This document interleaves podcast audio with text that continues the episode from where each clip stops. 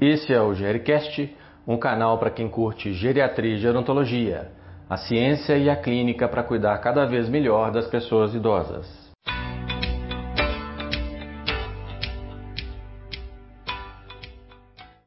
Olá pessoal, aqui é Estevão Vale, médico geriatra da Mais 60 Saúde, com mais um episódio do nosso Gericast.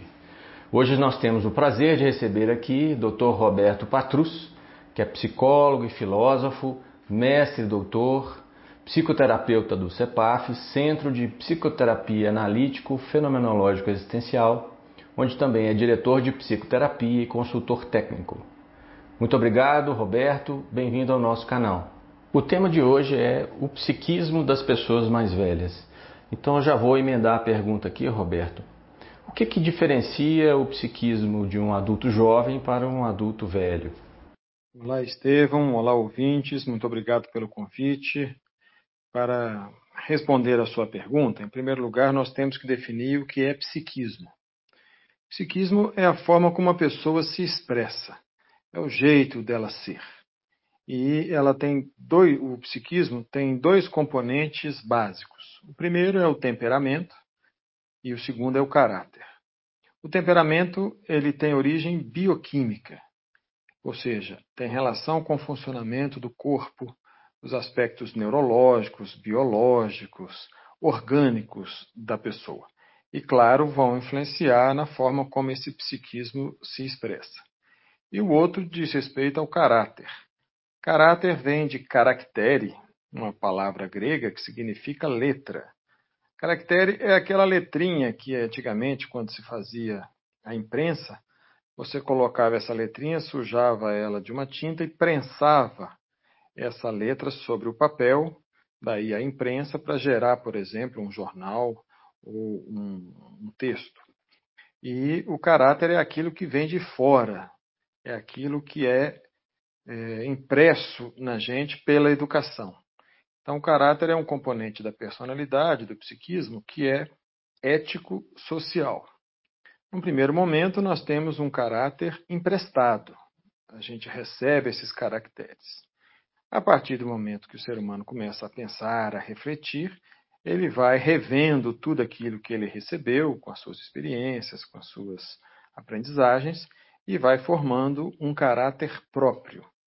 E esse caráter é o que vai permitir, um caráter bem formado, é o que vai permitir uma pessoa agir sobrepondo-se ao seu temperamento. Então, uma pessoa que tem um psiquismo infantil, ela não é capaz de frear aqueles impulsos do seu temperamento. Então, ela vai ter um comportamento espontâneo. Já uma pessoa com um caráter bem formado, a gente costuma dizer, né, uma pessoa que tem caráter, ela é capaz de frear esses impulsos, esses instintos, controlar essa manifestação e, a partir da adultez, a partir do ser adulto, ele vai organizar este controle dessas motivações primárias para saber como atuar de uma forma programada, de uma forma consciente, refletida, pensada. Então, o psiquismo tem essas duas dimensões: temperamento e caráter. E é a partir dessas duas dimensões que eu vou caracterizar para responder a pergunta que você fez a respeito das diferenças entre o adulto jovem e o adulto velho. O adulto jovem, ele é aquele cuja faixa de idade corresponde a entre 18 anos e 30 anos. O adulto velho é aquele que tem mais de 60 anos. Entre eles existe a adultez propriamente dita ou o adulto maduro. É só um parêntese: a palavra adultez é um substantivo criado, né, um neologismo, uma palavra nova criada por Maria Auxiliadora de Souza Brasil, que é autora da técnica analítico-fenomenológico existencial, e eu estou me baseando nessa abordagem, nessa teoria, nessa metateoria, para falar para você dessas características. É, no inglês a gente tem adulthood para falar o substantivo.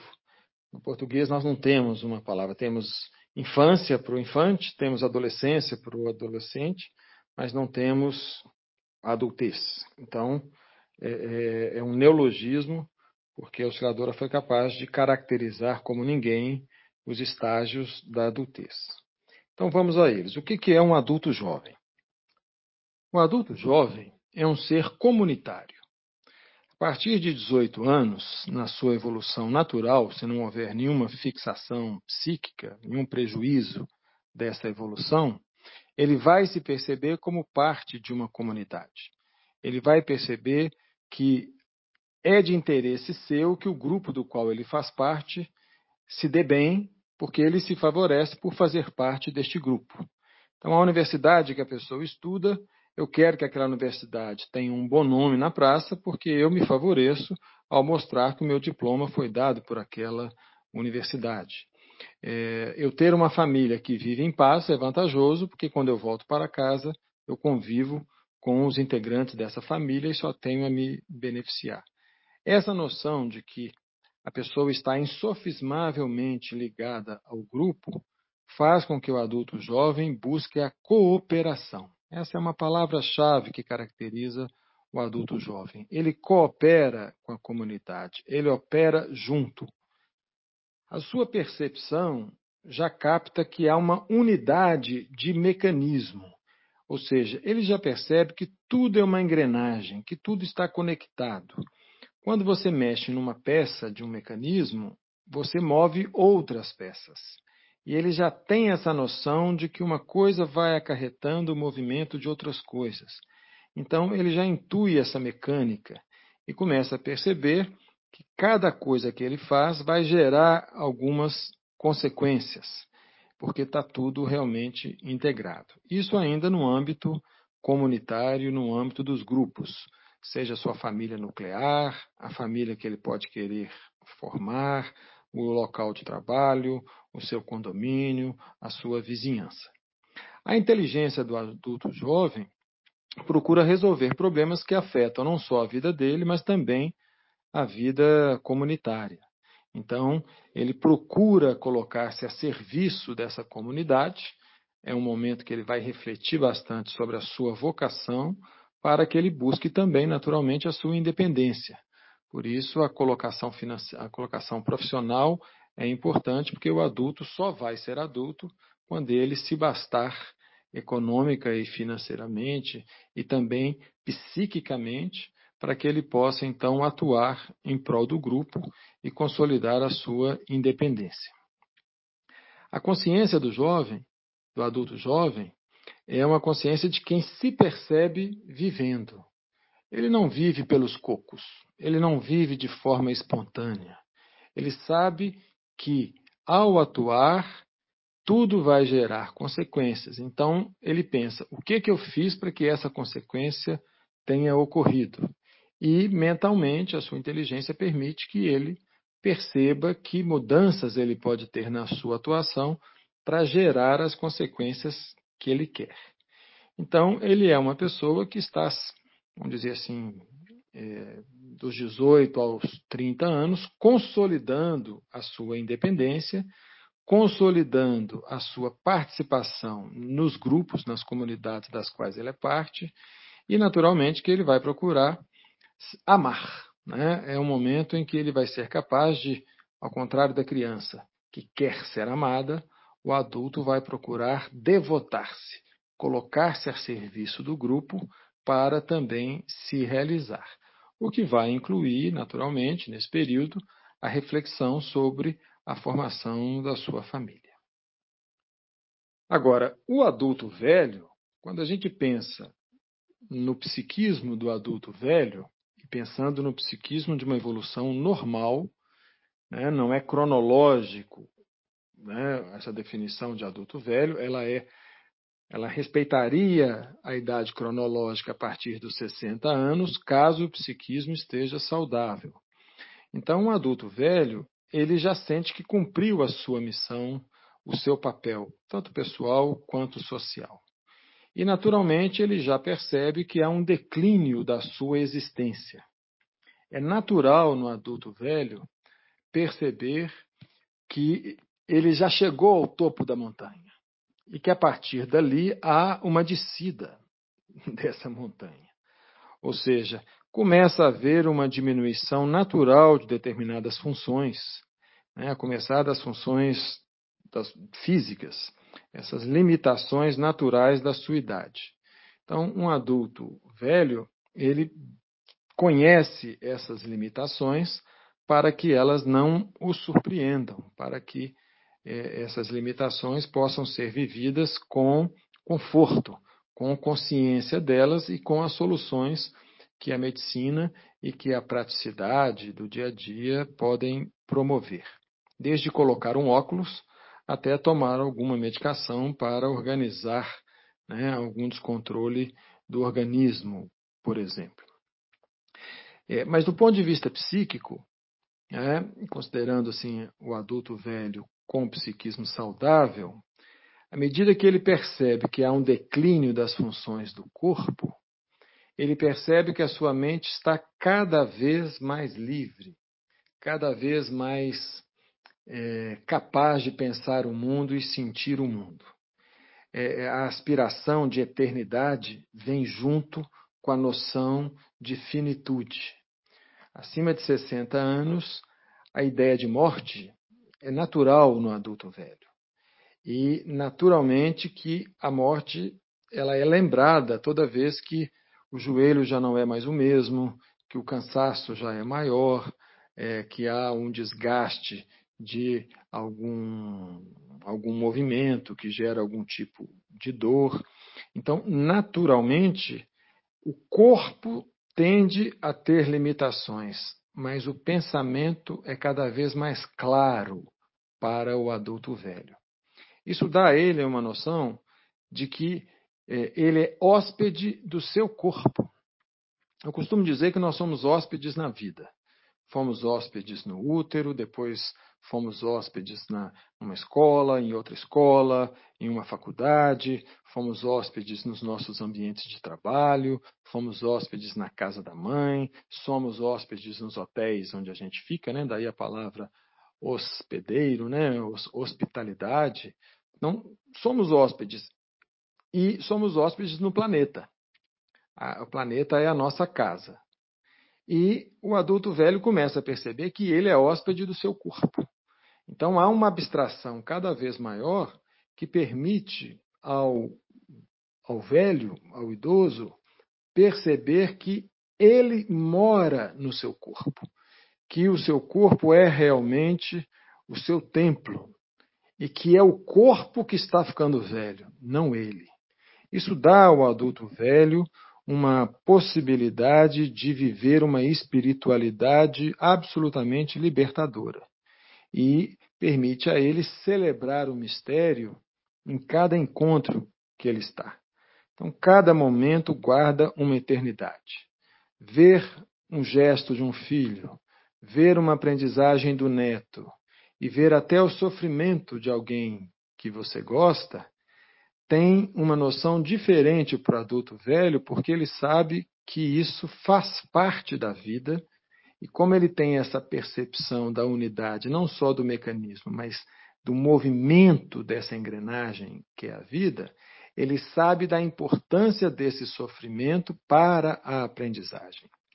O adulto velho é realmente um sábio. Ele tem a perspectiva da águia, voa alto vê tudo.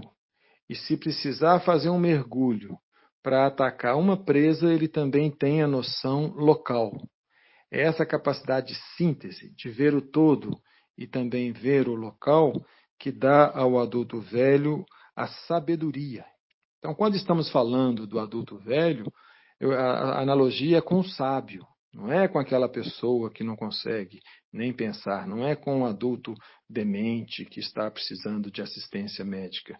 É com a pessoa sábia, aquela pessoa que realmente é capaz de ler a vida que teve, interpretá-la e colocar-se a serviço para que as outras pessoas percebam né, como a vida deve ser vivida.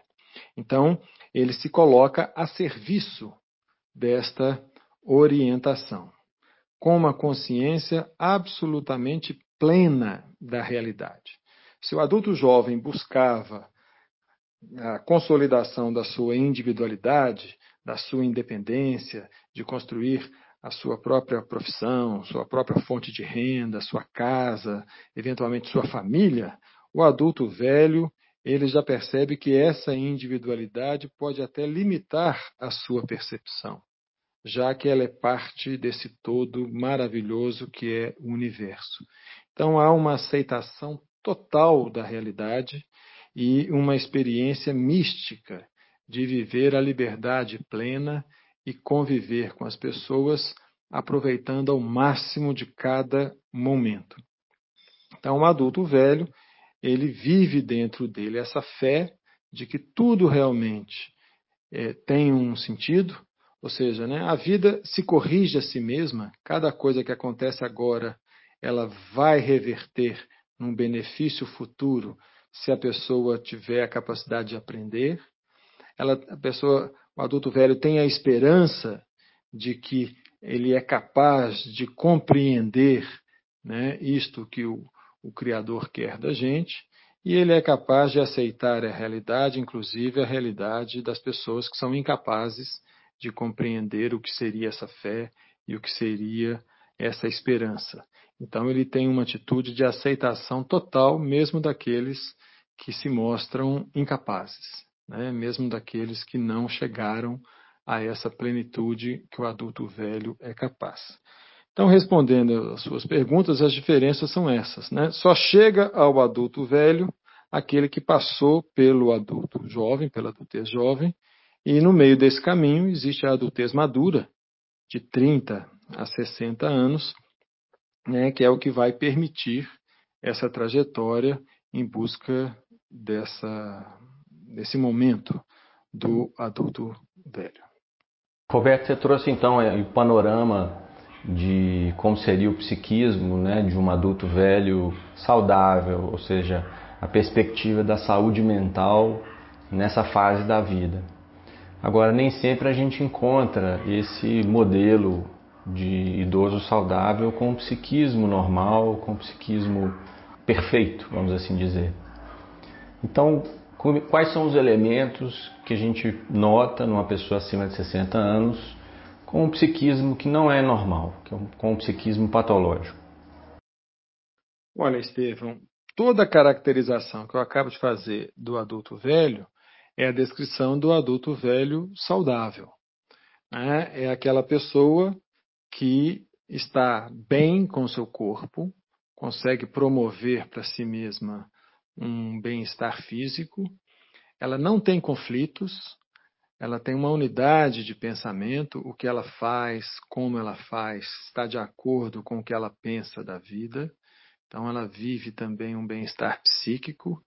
E o adulto velho saudável tem um bem-estar espiritual, ou seja, ele abstrai e consegue perceber o quão extraordinário é estar vivo, inclusive sabendo que vai morrer. Ou seja, o quão extraordinário é viver cada momento no aqui e no agora com liberdade. Isso não é possível para um jovem, porque um jovem ele tem que construir a vida dele. Ele, ele não tem a segurança de, de gastar o dinheiro dele. Ele, o adulto velho, se ele tiver condições é, econômicas, é, biológicas, de saúde, condições sociais, ele vai viver essa saúde curtindo enormemente o fato de estar vivo e participar desse mistério que é a criação. Nós estamos é, em cima de um planeta redondo que roda em torno do Sol, gira no seu próprio eixo imaginário e não cai. E esse planeta é uma bolinha no meio de mil e uma estrelas de um universo absolutamente imenso. Só se for muito fechado para não perceber que isso extrapola a nossa capacidade de compreensão. E o ser humano é o único ser capaz de saber que vai morrer. Essa consciência mais aguda no adulto velho ou leva ao desespero, que aí é o que nós vamos pensar né, de uma adultez que não é vivida de forma saudável, principalmente a adultez velha, ou leva a essa capacidade de viver com mística. O adulto velho é um ser místico, ele celebra cada encontro que ele tem com o seu corpo, com a natureza, com as pessoas, com o alimento que ele come, com o copo que ele lava, com a caminhada que ele faz. Então, ele dá à sua vida uma noção de completude. E a sensação geral é de um bem-estar físico, psíquico e espiritual. Então, é assim que eu caracterizaria a adultez velha como uma adultez saudável. Agora, sobre o psiquismo patológico numa pessoa idosa, aí nós temos que ver as duas dimensões do psiquismo.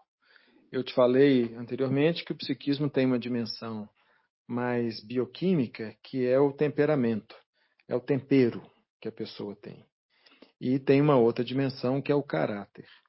Então, se esse tempero, se esse temperamento estiver desequilibrado, isso perturba o equilíbrio psíquico da pessoa idosa. Então, a saúde é, do adulto velho é patológica quando não há esse equilíbrio bioquímico, que pode acontecer em função de disfunções hormonais, no caso das mulheres, é, o climatério, toda essa alteração hormonal provoca alterações no humor, todo o funcionamento da tireoide, se tiver algum desequilíbrio hormonal da produção é, é, hormonal da tireoide também pode promover é, desequilíbrio e qualquer outro mal-estar de natureza orgânica. Então, a saúde médica de um adulto velho tem que ser acompanhada é, com muito cuidado. E não é um cuidado quando adoece, é um cuidado preventivo. Os check-ups né, periódicos, né, dentro da periodicidade determinada pelo médico. Eu diria assim, todo adulto velho teria que ter um médico, porque a patologia no adulto velho está ela surge muito em função do desequilíbrio do temperamento. Agora é claro, há também os desequilíbrios originários da má formação do caráter. O caráter como sendo essa esse caractere que é impresso na pessoa e que a pessoa que parou para pensar na vida dela teve a oportunidade de refazer e criar um caráter próprio, ele forma, junto com o temperamento, a nossa personalidade. E persona é a nossa máscara. Então, um adulto, ele sabe a máscara que ele tem que usar em cada situação. Máscara significa papel. É, máscara é, é, como se chamava lá os personagens do teatro, né? É, é, você tem um papel de filho, você atua de uma maneira. Você tem um papel de chefe, você atua de outra maneira. Papel de subordinado, outro. Papel de pai é outro. Papel de marido ou de mulher é outro papel, outra máscara. A pessoa, quando não tem saúde, e aí, a partir da adultez velha, quando essa máscara cola no corpo, você já não consegue mudar de papel. Você já não consegue entender que esse papel é apenas um recurso educativo para a gente se relacionar bem. Você acha que você é o papel que você desempenha. E isso vai fazer com que a velhice seja realmente vivida de forma patológica. Você imagina uma pessoa que a vida inteira teve um papel, deixou que esse papel colasse no seu, no seu rosto, que essa máscara colasse no seu rosto, e depois você deixa de exercer aquele papel. Seja em uma atividade em que você era um diretor, uma diretora, um presidente de uma empresa, uma outra atividade em que você era uma mulher exemplar e ficou viúva, ou o que você era mãe e os filhos saem de casa, você deixa de ser mãe. Então, esse a, a patologia psíquica ela é vivida justamente quando a, o caráter está é, impedido de ter essa versatilidade, de ter essa plasticidade de se comportar de formas diferentes. Então, eu diria que a patologia no adulto velho decorre de dois aspectos: ou uma, um problema de natureza é, bioquímica, e aí os médicos são os que podem buscar este equilíbrio, né, inclusive com medicações, ou um desequilíbrio em função do caráter por causa da dificuldade do adulto velho de refazer as máscaras que ele aprendeu a ter durante a vida. Como você avalia o, o, papel, a função da psicoterapia, das modalidades de psicoterapia para o adulto velho, a pessoa que tem mais de 60 anos? Uma pessoa idosa ela pode fazer psicoterapia? Depende, Estevam. Um adulto velho pode se beneficiar da psicoterapia se as condições do temperamento estiverem permitindo um equilíbrio do psiquismo. Se a pessoa tiver quimicamente desequilibrada, seja por um motivo hormonal, seja por um motivo de natureza psiquiátrica, seja porque ela está muito triste ou muito nervosa, é, é seja porque ela está muito agitada, é, com variações de humor, aí a psicoterapia não funciona. Ela não será útil e não vai trazer benefício para a pessoa idosa. É, mas pode sim, caso o temperamento esteja é, estável e caso o adulto velho seja capaz de manter a sua reflexão e de ter esta plasticidade que eu falei anteriormente para você. Ou seja, ter essa capacidade de ver a sua vida de uma forma um pouco diferente. É, geralmente, depois da, da menopausa, é, há uma cristalização das dificuldades do adulto velho. Então, é mais raro que uma pessoa acima de 60 anos faça o trabalho psicoterapêutico. Mas é possível e, em algumas condições também, ele pode se beneficiar. As condições que ele pode se beneficiar do trabalho psicoterapêutico são as condições em que há um problema prático, concreto, em que há esse equilíbrio é, do temperamento, então, ele, isso permite a ele que ele pense com a ajuda de um profissional né, sobre a sua vida para ter como checar né, a viabilidade das escolhas que ele vai fazer. É uma pessoa isenta, é uma pessoa preparada, capaz de dar a ela as informações sobre a vida, de antecipar as consequências dos seus atos e de ver o que ele aguenta ou não. Então, é um trabalho de é, ajudá-lo no seu autoconhecimento e ajudá-lo no conhecimento desse comércio que todo ser humano é obrigado a fazer com a vida para satisfazer as suas necessidades. Então, de fato, ele pode se beneficiar caso haja esse equilíbrio orgânico do temperamento. Então, quando não há o equilíbrio do temperamento, quando esse temperamento não está em homeostase, não está equilibrado, esses surto ou crise psiquiátrica, muito triste, é, muito nervosa, com alterações do sono muito grandes, quando ela não é capaz de parar, sentar e conversar com alguém. A psicoterapia, de fato, não vai adiantar. Quando há este equilíbrio, é, a pessoa pode se beneficiar, sim, da psicoterapia. Quais são os, os determinantes para a promoção da saúde mental, do bem-estar psíquico para uma pessoa mais velha. Imaginemos uma situação em que a psicoterapia não seja possível. De que maneira eu posso ajudá-la a ter mais bem-estar? É, o bem-estar psíquico ele pressupõe bem-estar físico. Bem-estar psíquico é não ter conflitos, é eu viver de bem com a vida, é eu perceber que o que eu faço tem sentido, eu estar conversando com você agora, respondendo as suas perguntas, fazendo essa entrevista, para mim faz todo o sentido do mundo. Quero me colocar a serviço e levar essa informação para o máximo de pessoas, para o público que você atende, para o público da geriatria. Quer dizer, eu não tenho conflito em despender o meu tempo para estar aqui conversando com você. Agora, se me der uma dor de barriga e o meu bem-estar físico ficar prejudicado, automaticamente o meu bem-estar psíquico se comprometeu.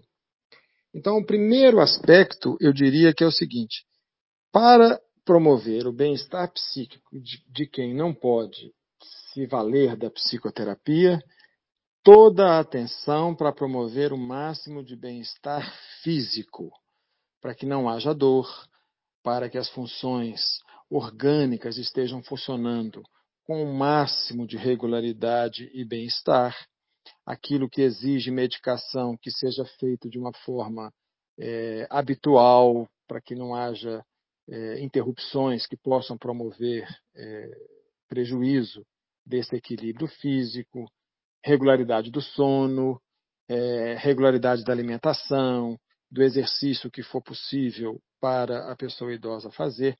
Então, o primeiro passo é promover bem-estar físico. Quando a pessoa tem um bem-estar físico, eu sugiro que ela tenha assistência de um médico.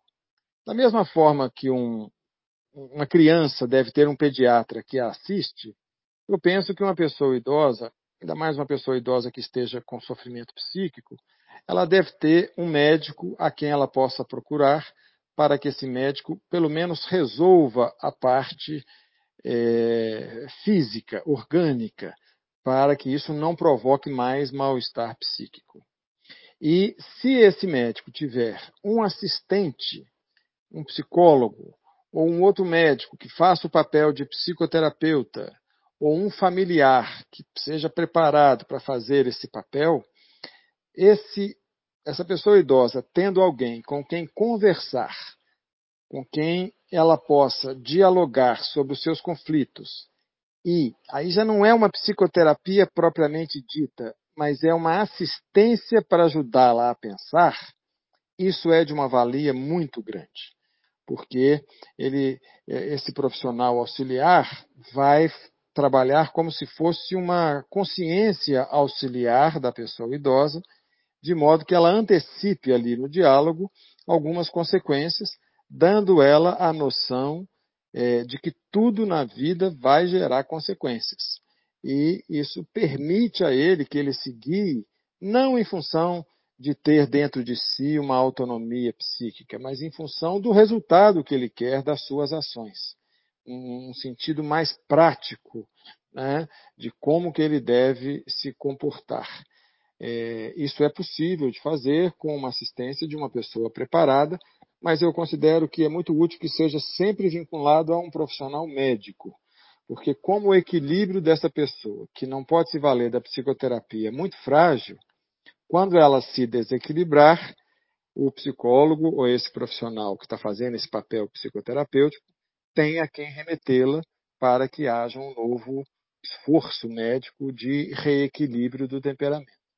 Então, é, é, é possível sim, desde que tenha-se um médico, considero que um geriatra é, faz um papel fundamental nesse, nessa assistência, e o geriatra, o médico responsável, pode ter um, um, um assistente que faça o papel de psicoterapia, ou um psicólogo, ou um outro profissional da área médica que tem essa competência e o preparo necessário. Estamos encaminhando para o fim deste podcast, desse nosso episódio. Primeiro, agradecer você, Roberto, pela contribuição, pelas brilhantes explanações aqui. Espero que você volte. Fico muito feliz aí pelo convite e me continuo à disposição para responder perguntas e quando você precisar de bater um papo como este, estou aqui às ordens. Muito obrigado, Estevam. Muito obrigado a Mais 60. Gostou desse podcast?